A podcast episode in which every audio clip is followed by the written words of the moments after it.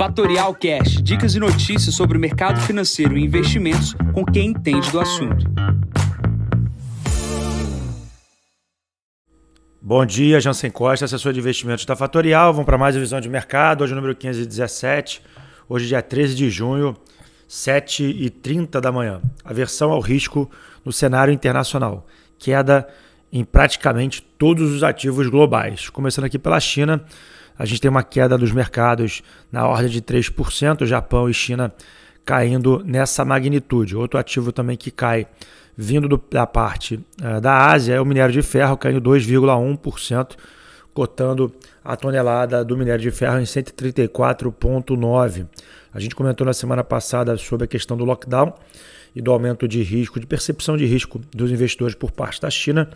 E esse movimento não iniciou de queda das bolsas na China, derivados aí do, do da região, né? É muito mais em função da, do dado de inflação que saiu dos Estados Unidos. Começando aqui pela Europa também, a gente vê queda nas bolsas, 2,3% é a queda acumulada aqui nas 600 maiores empresas uh, da Europa. A gente teve a divulgação de um dado aqui na parte da manhã, que foi a produção uh, industrial na Inglaterra, uma queda de 0,6% de abril contra março, e também tivemos a divulgação do PIB mensal, uma queda de 0,3%. Quando a gente fala sobre a Europa, a gente teve semana passada um aumento de juros de meio ponto percentual, zerando ali a taxa uh, por parte do, do, do Banco Central Europeu. E, obviamente, com esse aperto monetário que a gente deve ver nos Estados Unidos, a Europa um pouco mais atrasada deve apertar mais do que expectativa, tá? E pulando para o principal assunto do dia, que é a questão dos Estados Unidos, a gente teve o CPI divulgado na semana passada, onde aumentou a aversão ao risco dos ativos e aumentou a taxa do título de 10 anos é, para casa dos 3,25. Né? Esse aumento de juros, que agora é, deixou de ser três aumentos de meio ponto percentual, agora a visão do mercado é de um aumento de 1,75% até setembro, que seriam duas altas de 0,5%, mais uma alta de 0,75%.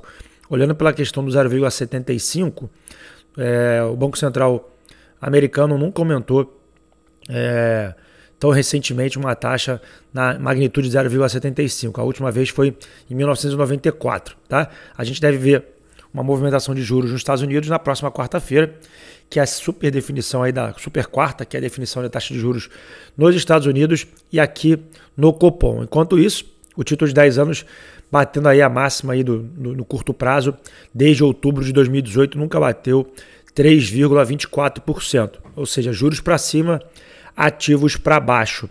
Olhando para o Brasil, a gente tem aquela discussão do PPL 18, é, parece ter um, consenso agora na magnitude do, do, do ajuste uh, de impostos. É, essa votação vai acontecer no Senado e depois tem que voltar para a Câmara. Tá? A expectativa é que esse aumento uh, próximo que a Petrobras deve fazer, é, porque a gente está descolado na casa de 15% a 19% do preço internacional, deve ser anulado com essa redução de impostos, ou seja, no final a bomba, o preço da bomba não deve alterar, mas obviamente eu vejo claramente que a Petrobras deve estar esperando essa aprovação para fazer o reajuste de preços, tá? Então o grande resumo aqui do dia hoje é não tem ninguém ganhando dinheiro, né? os ativos todos é, caindo de forma sincronizada é, e com uma correlação bastante elevada.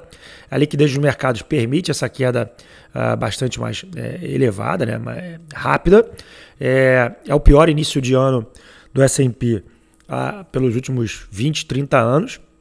E o que, que a gente deve fazer para se proteger? Primeiro, ter ativos uh, que sejam resilientes, né? ou seja, ações que gerem resultados, ou seja, saídas de small caps e para as empresas de maior tamanho é um, é um, primeiro movimento que você possa fazer. Ou simplesmente, se você quiser zerar aí a, as perdas, é vender tudo é, e ir para a CDI uh, pós-fixado, porque nem os ativos de renda fixa, IPCA+, e nem outros ativos que têm uma parcela pré-fixada vão uh, garantir aí uh, uma rentabilidade positiva. Óbvio que aqui no Brasil a gente tem a marcação na curva e as pessoas acabam não vendo, mas uma marcação no mercado vai mostrar que os ativos perderam valor. Tá? Então tem que ter um pouco de tranquilidade. É, eu sei que é difícil, mas a gente está vivendo um cenário bastante ruim aí na liquidez do mundo. E na agenda de hoje a gente só tem o Boletim Focus às 8h25 da manhã. Nesse momento o S&P opera com 2,5 de queda é, o, em 3.800 pontos. Uh, o, de, o, título de 10 anos 3,23%, sobe 2,52%. O VIX voltou para casa de 31 pontos. O dólar index 104,59%. E o Bitcoin uh, caindo 12%, né? 24.150 pontos. O petróleo, 120 dólares, caindo 1,66%. Bom, fico por aqui, encontro vocês amanhã para mais um podcast da Fatorial. Bom dia a todos, ótimos negócios. Tchau, tchau. E esse foi mais um Fatorial Cash. Para mais novidades e dicas sobre o mercado financeiro e investimentos, siga Fatorial no Instagram, @fatorialinvest. Para conteúdos exclusivos, entre no nosso Telegram Fatorial News Informa. Para saber mais sobre a Fatorial, visite o nosso site fatorialinvest.com.br.